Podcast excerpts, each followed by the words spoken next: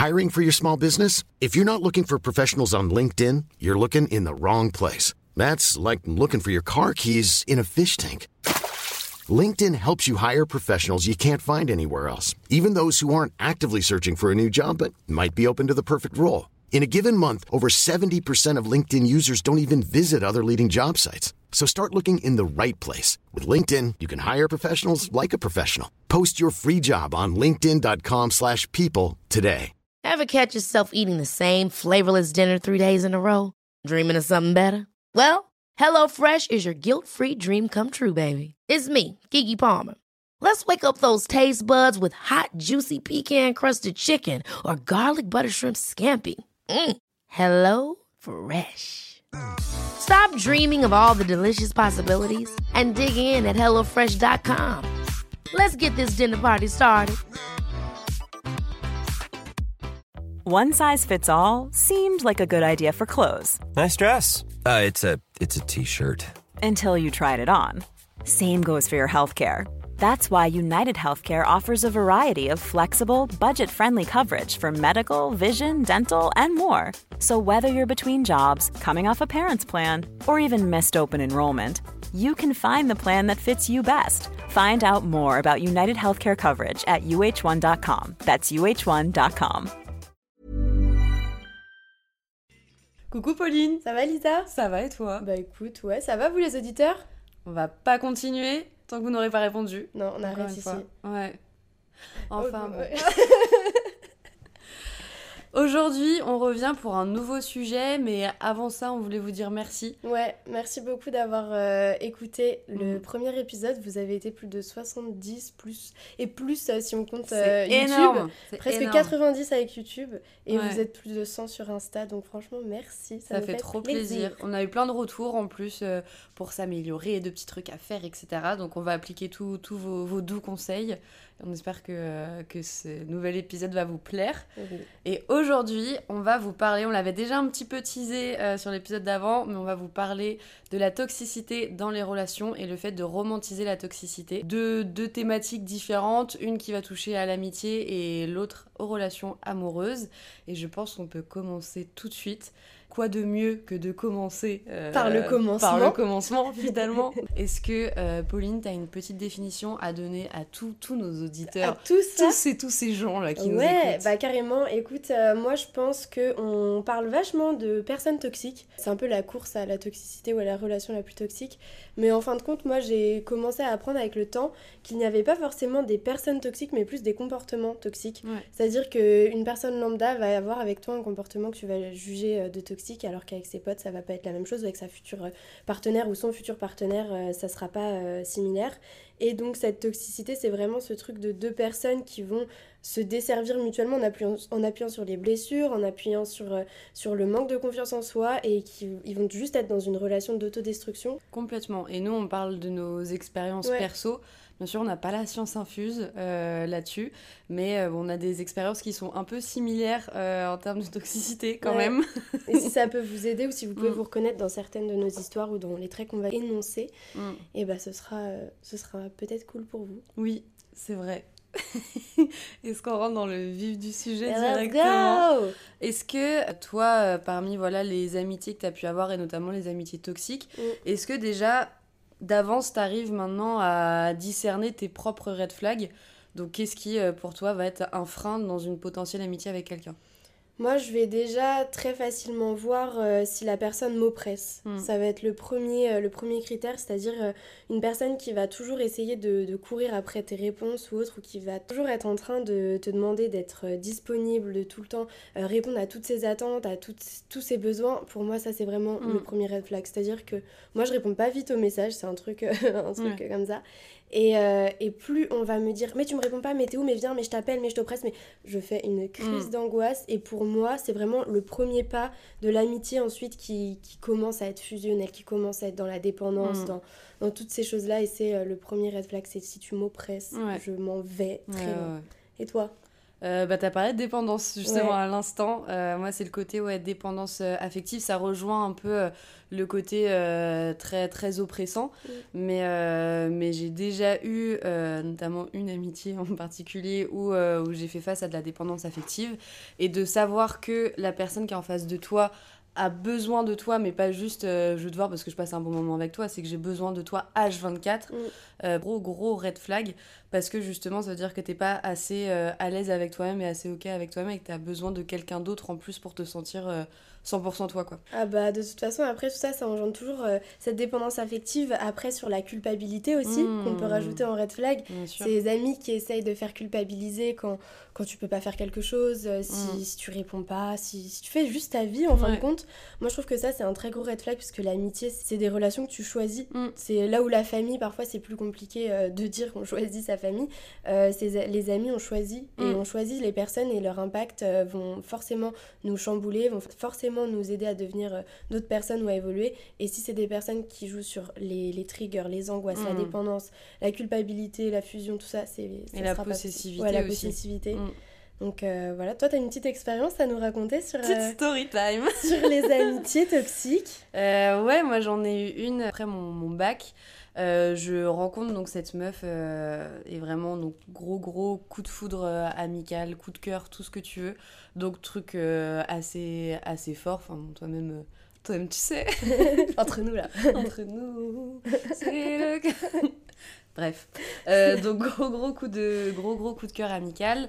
Et on passe vraiment tout tout notre temps ensemble. Et c'est vrai qu'à ce moment-là moi je capte pas que justement ça commence déjà à être toxique. Mm. le fait que vraiment on est enfermés toutes les deux dans notre bulle qu'on n'a pas envie d'aller voir d'autres gens que même juste la question de se faire d'autres potes elle se posait même pas. Donc on s'en foutait on était heureuses toutes les deux et basta cosy.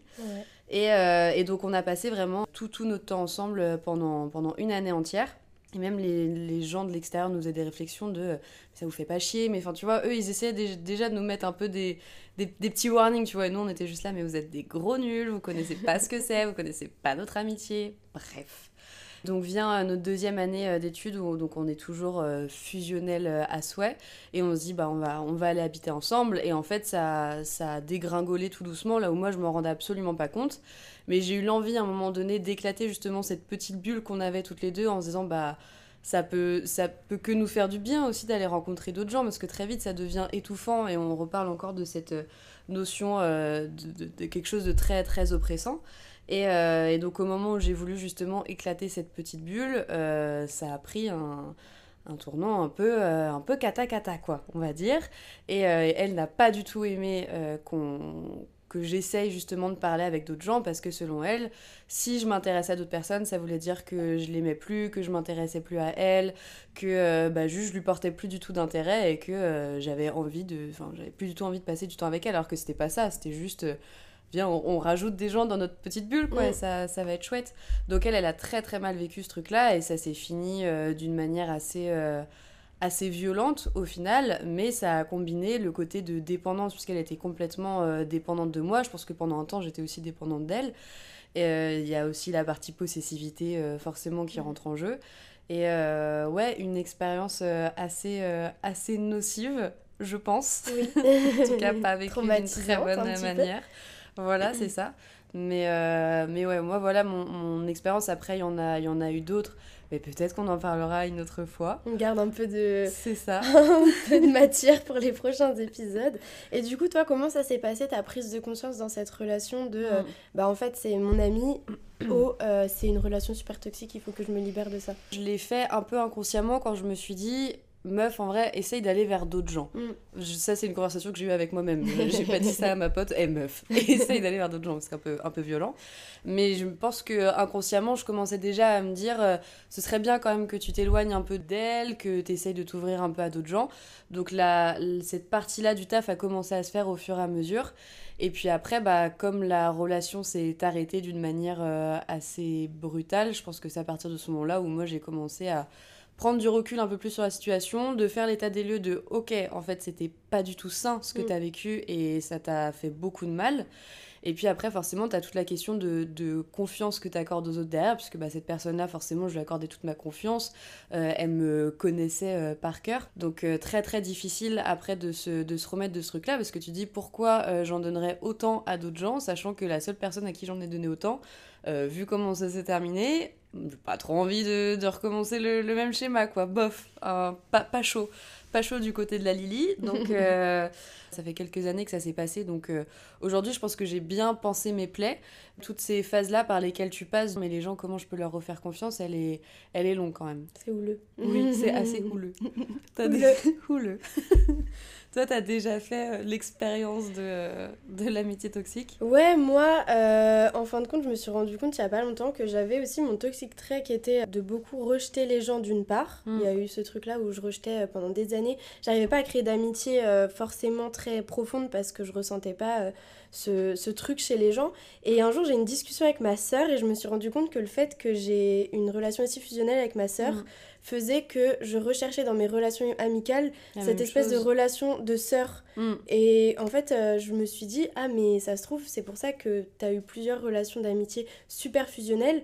Parce que tu essayes de reproduire cette relation que mm. tu as avec ta sœur et au final, euh, bah, comme ça ne l'est pas, ça finit pas bien. Mm. Et moi, du coup, j'ai une expérience principalement euh, à laquelle je pense, c'est une personne que j'ai rencontrée dans mon deuxième lycée, donc en terminale, euh, donc cette personne est rentrée dans ma vie super facilement. On a tout de suite euh, accroché comme toi, tu vois, genre euh, un, truc. Mais souvent ça se fait très vite. C'est super vite, tu mm. te rends pas compte, t'as même pas le temps de faire connaissance avec la personne que tu dis, bah ça y est, c'est ma, mm. c'est ma meilleure pote et tout, on, on, passe notre vie ensemble. Sauf que je pense qu'on était très jeunes. donc c'est le moment de la construction, 17, 18, 19 et compagnie. tu te connais pas vraiment toi-même et du coup tu, tu crées une fusion avec la personne. Mm qui devient toxique parce que euh, moi j'étais arrivée au stade où euh, quand j'allais mal, je me demandais même pas pourquoi à moi-même. Je l'appelais, c'était des réflexes de euh, si, si un truc qui va pas dans ma vie, je lui racontais tout. L'oversharing, tu vois, ce mmh. truc de vraiment tout raconter, mais dans les moindres détails tout le temps.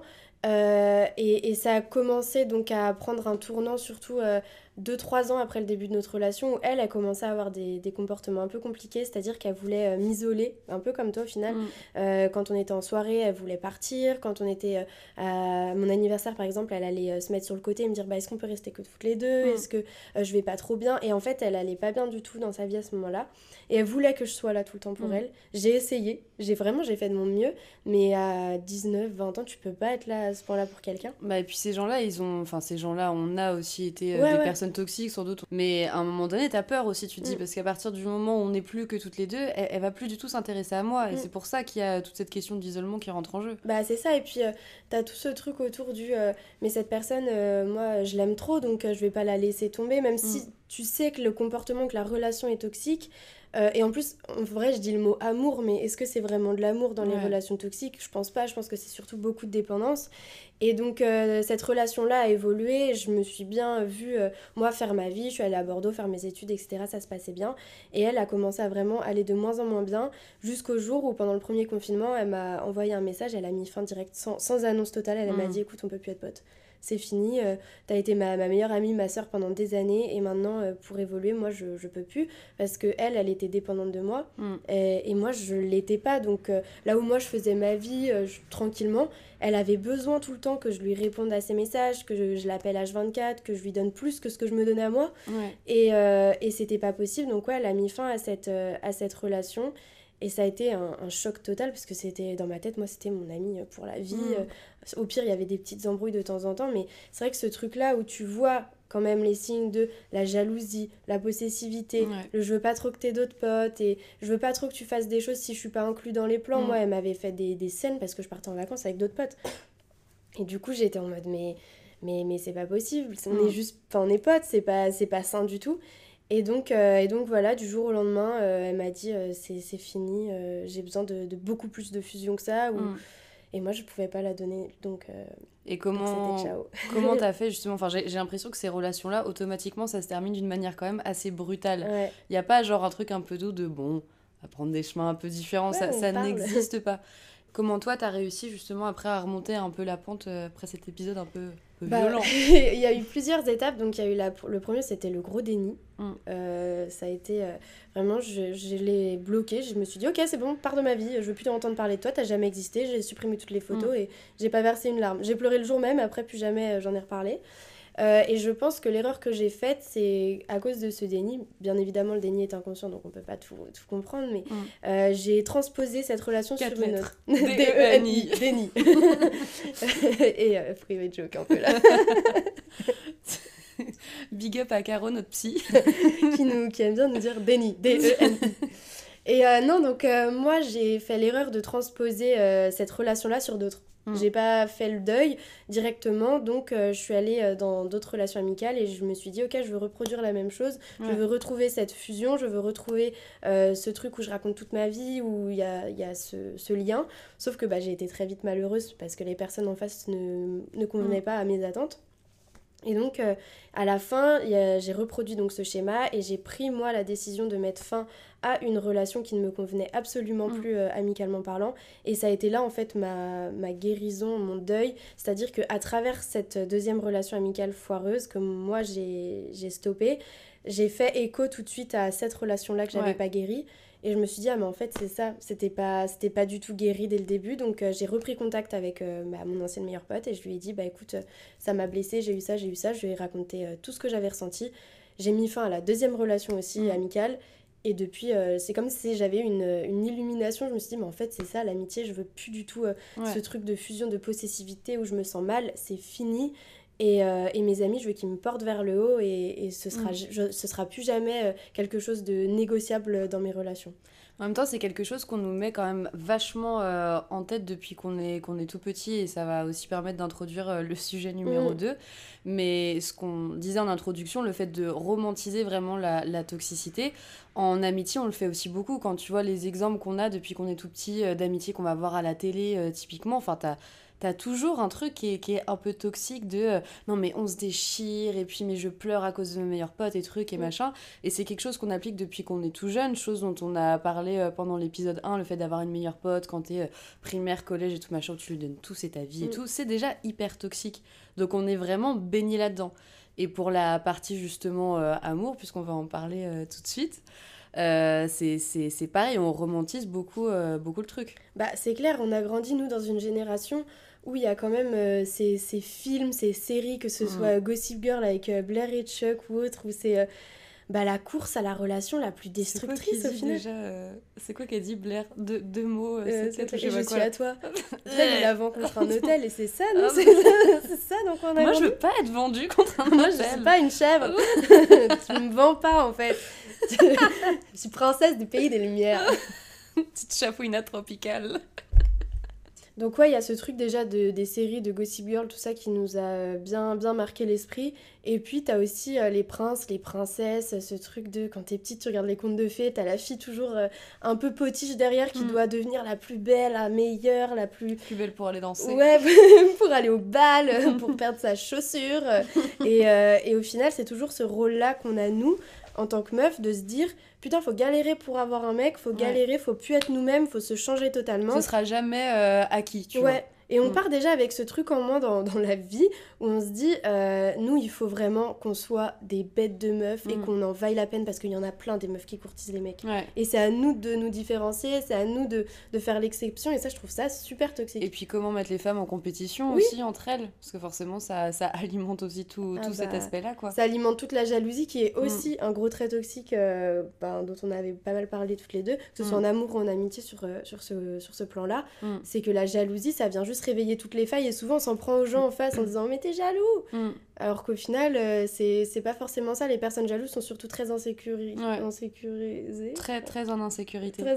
Donc justement pour illustrer les deux exemples que tu nous as cités de tout ce qu'on nous met dans la tête pour romantiser un peu la toxicité dans les relations amicales comme amoureuses, est-ce que tu as un exemple, toi, quelque chose que tu as vécu, euh, que tu aimerais peut-être partager à tous nos auditeurs? Bah moi en fait j'ai eu deux relations, Euh, deux relations forcément pas parfaites, mais je pense que c'est surtout la deuxième qui m'a fait euh, un énorme, euh, une énorme prise de conscience sur ce qu'était la toxicité. en fait, cette relation, ça a été tout simplement et purement l'escalade de la violence. Je me suis retrouvée face à quelqu'un qui était dès le début super à fond, en mode je veux être avec toi, passer ma vie avec toi, etc. Et donc, euh, moi, très vite, euh, je m'engage là-dedans, sans même me poser la question de est-ce que cette personne me plaît ou me plaît pas. Donc, je m'engage dans cette relation.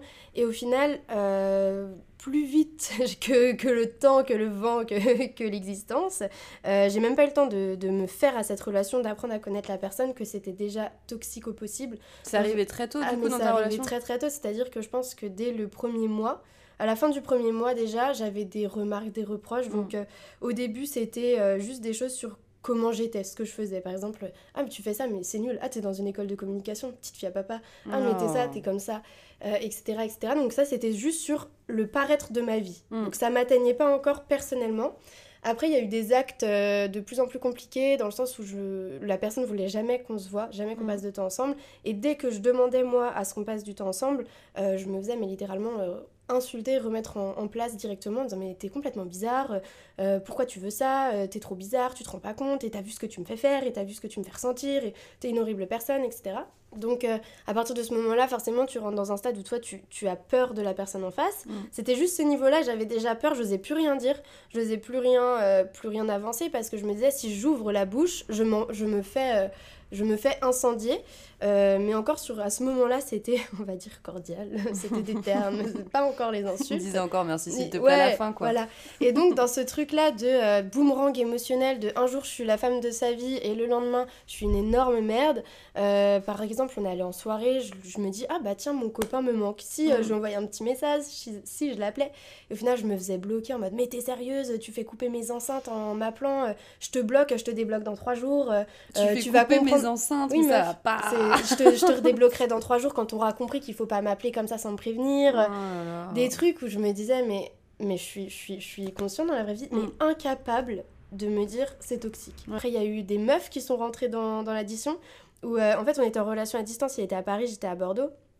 Et euh, du coup, comme on se voyait pas souvent, il me disait Ah bah oui, on se voit pas souvent, donc euh, moi je suis obligée de faire rentrer des meufs dans, dans le circuit de notre relation. Mais Pourquoi faire? C'est pour tester, pour voir si mm. personne est mieux que toi, mais pour l'instant, j'ai pas trouvé. Mais je teste, hein, j'ai beau parler à plein de meufs, essayer de draguer plein de meufs, c'est pas comme toi.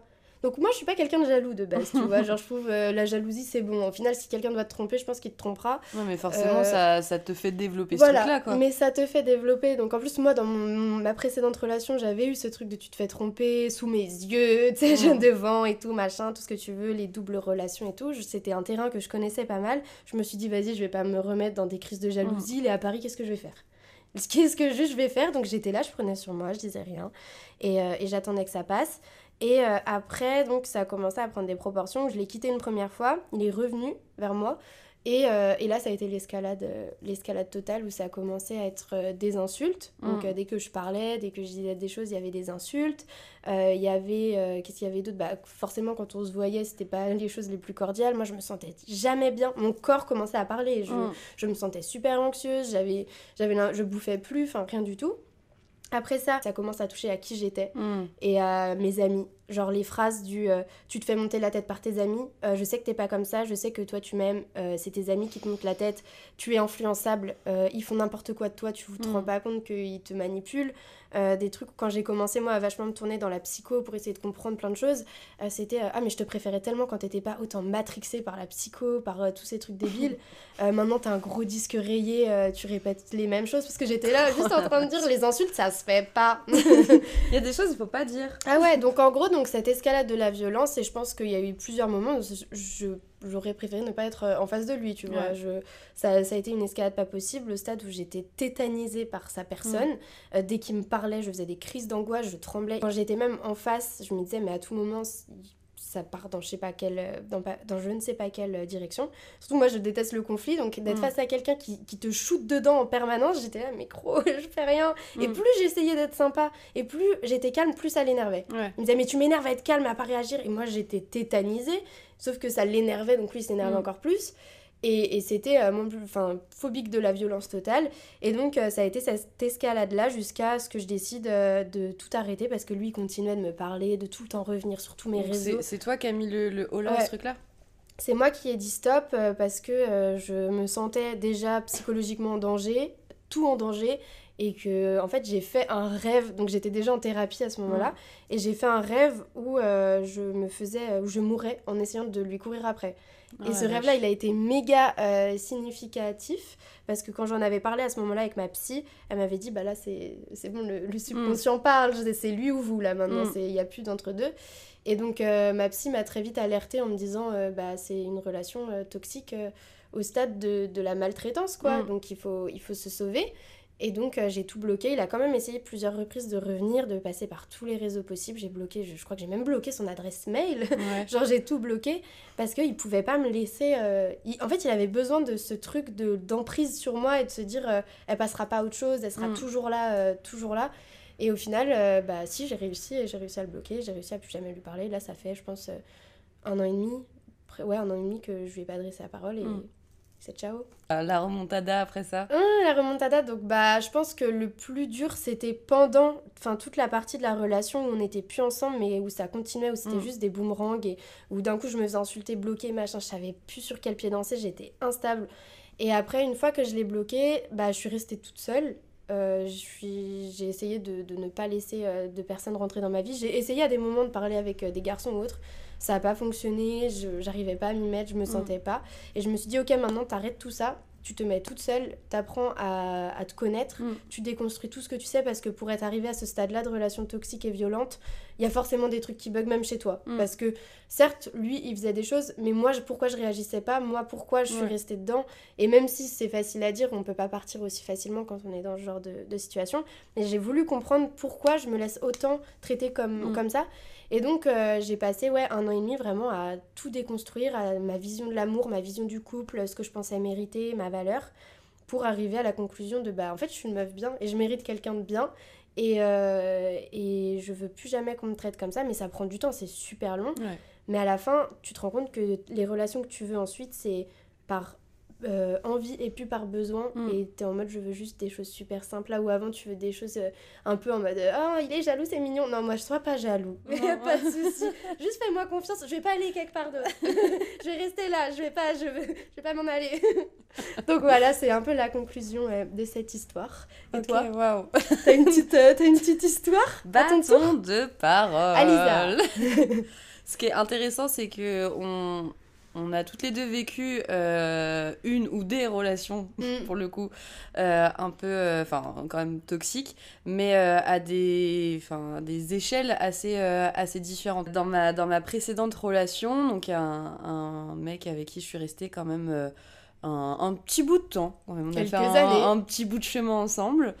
Et, euh, et donc déjà, d'en- d'entrée de jeu, là où toi tu parles d'escalade de, de la violence, mais on était plutôt sur l'escalade de la dépendance, euh, chose que je n'ai jamais connue avant.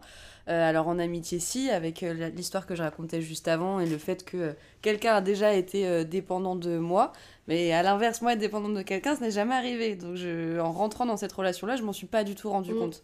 Et j'ai pas vu euh, toute l'ampleur que c'était en train de, de prendre. Donc crescendo, euh, tout ce truc-là, euh, tout, ce, tout cet aspect de, de, de dépendance et j'ai besoin de, de ce mec-là, j'ai besoin de le voir, etc., a pris de plus en plus de place. Et, euh, et dès le début, de toute façon, notre relation, elle était foireuse. On va dire les termes, au bout d'un moment, elle était foireuse. Parce que je, je le voyais pas comme... euh, comme, enfin, comme, euh, comme les, les autres relations que j'ai pu avoir, genre quelqu'un qui est égal à moi, non, c'était pas comme ça, je le voyais plus intelligent que moi, je le voyais mieux que moi. Enfin, il était une, une version améliorée, euh, une version, euh, enfin, ce que, ce que j'aurais aimé être, quoi. Donc déjà là-dessus, tu, tu pars pas sur un truc qui est hyper sain. Et, euh, et donc quand cette euh, relation-là a débuté, donc on était dans une relation plutôt charnelle, euh, on a commis le péché de chair ensemble, et déjà moi ça ne me satisfaisait absolument pas à ce, à ce moment-là. J'ai communiqué dessus, et je trouve que je peux me serrer la main quand même là-dessus. Très fort. Parce que je trouve que c'est quelque chose Mm. euh, dont j'avais parlé avec une pote à moi cet été, qui est beaucoup de meufs à un moment de leur vie Ouais. prônent le Ah, mais moi c'est bon, je me prends pas la tête, je veux des plans cul, ça me Oui. dérange pas.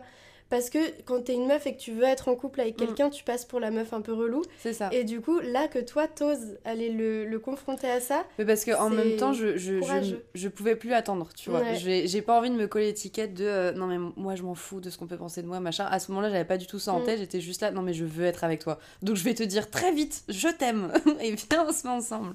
Ce que j'ai fait, qui n'a pas fonctionné au début. et C'était courageux, déjà. Ouais, c'était courageux. Mais, euh, mais bon, à force de travail au corps, etc., on a, on a fini par, euh, par se mettre ensemble. Et puis, euh, et puis c'est là où tout a commencé un peu à, à partir en vrille, parce que moi, mon, mon monde entier tournait autour de lui. S'il y avait quelque chose qui validait pas dans ma façon d'être, dans ma façon d'agir, dans mon entourage, etc., dans mes interactions, s'il y avait quelque chose qu'il n'aimait pas, pas grave, je, supprime euh, tout cet aspect-là de ma vie. Donc forcément, ça passe par les amitiés, puisqu'il n'aimait pas mes potes, euh, les relations que je pouvais avoir avec d'autres gens, les relations avec ma famille, mes études, euh, etc. Donc vraiment, je me suis faxée par rapport à ses envies à lui déménager pour lui, notamment dans pas une ville, mais bien deux villes, parce qu'on va, on va commencer à faire, euh, à faire des petites répétitions quand même, parce qu'on comprend pas la première fois. Euh, donc bref, je me suis complètement faxée sur ses envies, ce qui fait que plus la relation avançait, plus moi je m'oubliais et je savais plus qui j'étais. Donc très compliqué après de prendre conscience du truc. Et, euh, et donc toute cette relation-là est passée, et bien sûr je, saute des, des épisodes de, de petites euh, violences qui pourrait y avoir, alors verbales, hein, pas, pas physiques, mais, euh, mais des trucs, ouais, pas, pas forcément cool. Tous ces trucs-là se passent, moi j'en parle pas du coup à mon entourage déjà parce que j'ai évincé les trois quarts des gens de ma vie puisque lui les validait pas. Donc je commençais déjà à m'enfermer dans un truc où j'étais complètement solo, dépendante d'un mec qui au final m'aimait pas vraiment pour qui j'étais puisque je m'étais créé une personnalité euh, façonnée en fonction de ce que lui il aimait quoi. Donc vient le moment où cette, euh, cette relation s'arrête. Moi j'avoue que je l'ai pas vu venir parce que comme, euh, comme je l'ai dit j'étais enfermée dans mon truc. Donc je me suis pas du tout rendu compte que lui commençait à s'éloigner. Et donc il a stoppé cette relation d'une manière assez nette et précise on va dire. C'était Allo Lisa, c'est ciao. Ok, let's go. Et Ça bonne raccroche et c'est continuation cordialement. Voilà, belle vie. Euh, donc ça s'est fini d'une manière euh, assez, assez brutale. Et, euh, et sauf que moi, je suis tombée de, de 10 000 étages déjà parce que j'ai repris conscience de wow, mais, mais t'es- t'as été qui pendant euh, toute, toute cette, euh, cette année? Mm. qu'est- Qu'est-ce qui s'est passé? Qui t'est machin Donc, déjà, t'as toute cette énorme claque que tu te prends dans la gueule. Après, tu prends conscience des propos que t'as pu tenir aussi à tes proches parce qu'il y en a plein que j'ai envoyé chier à ce moment-là où juste j'avais pas envie de leur parler parce qu'ils me, ils me, ils essayaient de me ramener aussi un peu à la réalité. bah, ils te renvoient l'image des, des vraies choses et ils te disent Bah, c'est la ça. vérité. Mm. Et toi, t'es là, t'es mode, je veux pas entendre ça. C'est Bah pas oui. ça, moi, ma vérité. Ma vérité, c'est mon histoire d'amour. Bah voilà, un peu suis compliqué. hyper mais, euh, heureuse. ouais. En plus, je comprends pas pourquoi vous dites on te reconnaît pas, ça. Lisa. Je comprends pas. Du coup, tu t'enfermes et. euh, Voilà, c'est ça. Donc, euh, donc il y a une, une longue partie quand même d'isolement parce que déjà je voyais plus mes potes et en plus de ça, même quand je me retrouvais toute seule, bah, je me reconnaissais plus. Donc euh, de ne pas réussir à être euh, ok avec toi-même et à te sentir bien quand tu es toute seule, c'est très très compliqué.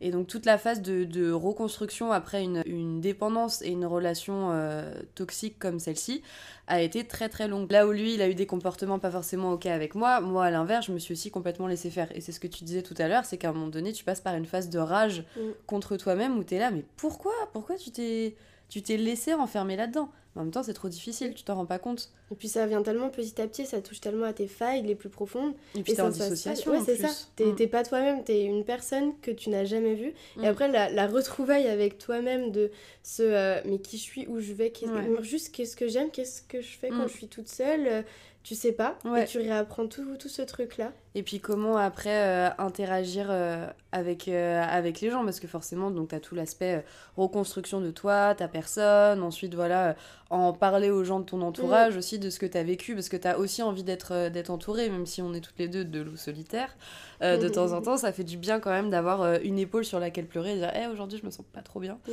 donc donc tout, ces- tout cet aspect là aussi de, de reconstruction de ton entourage. Et puis après, tu as une deuxième crainte qui arrive au bout d'un moment, c'est ok, maintenant je sens que je vais mieux. Comment je vais de nouveau vers les, vers les gens, et en l'occurrence pour les nous, vers, euh, vers les garçons, les boys Euh, Très compliqué, très très compliqué, et ça prend beaucoup de temps. Et déjà d'avoir l'étape de euh, je suis ok à potentiellement rencontrer quelqu'un, c'est déjà une première Ouais. étape qui est énorme.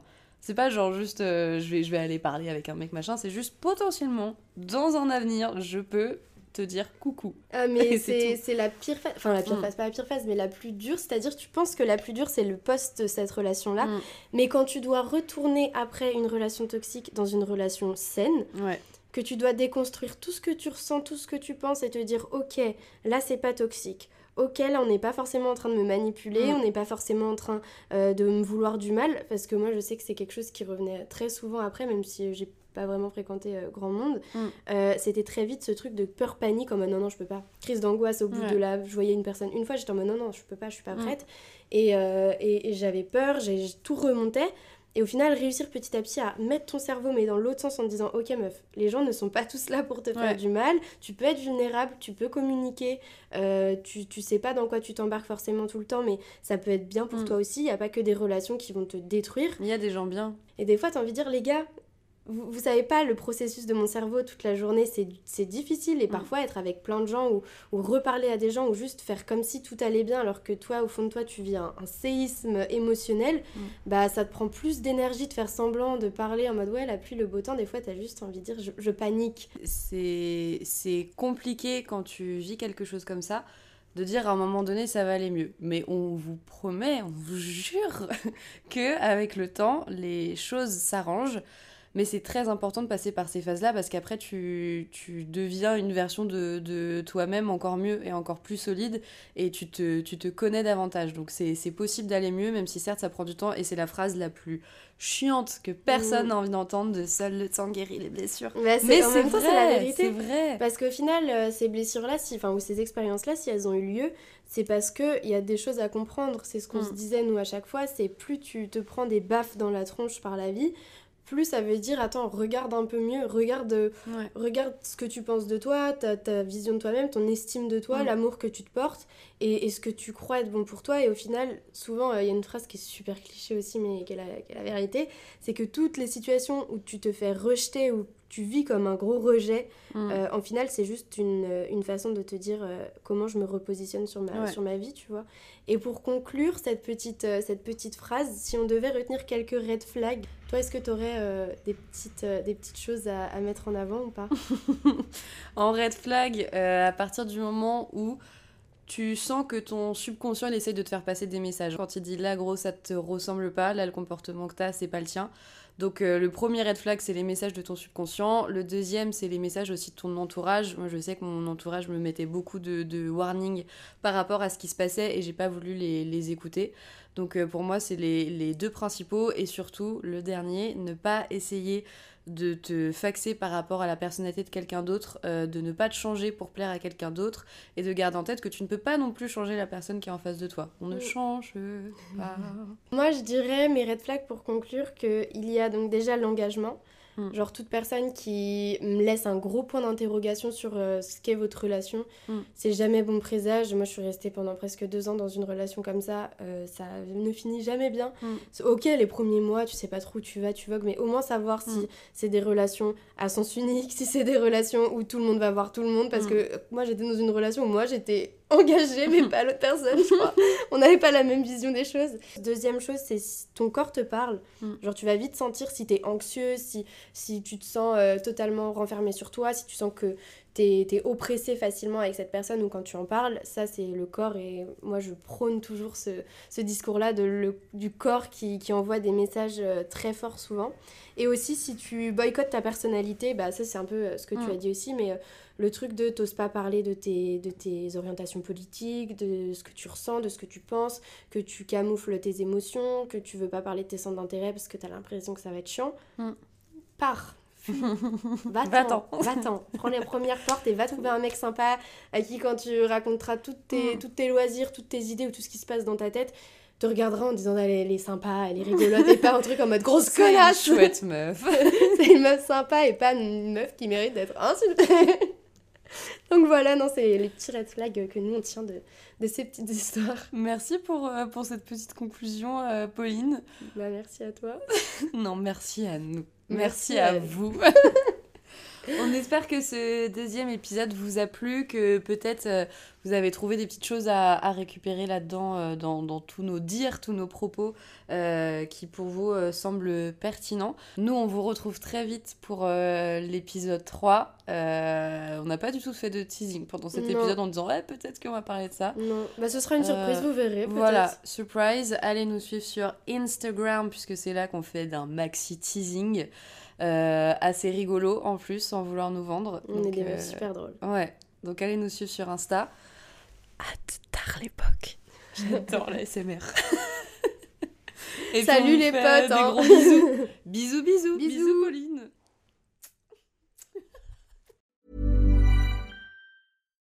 Hi, I'm Daniel, founder of Pretty Litter. Cats and cat owners deserve better than any old-fashioned litter. That's why I teamed up with scientists and veterinarians to create Pretty Litter. Its innovative crystal formula has superior odor control and weighs up to 80% less than clay litter.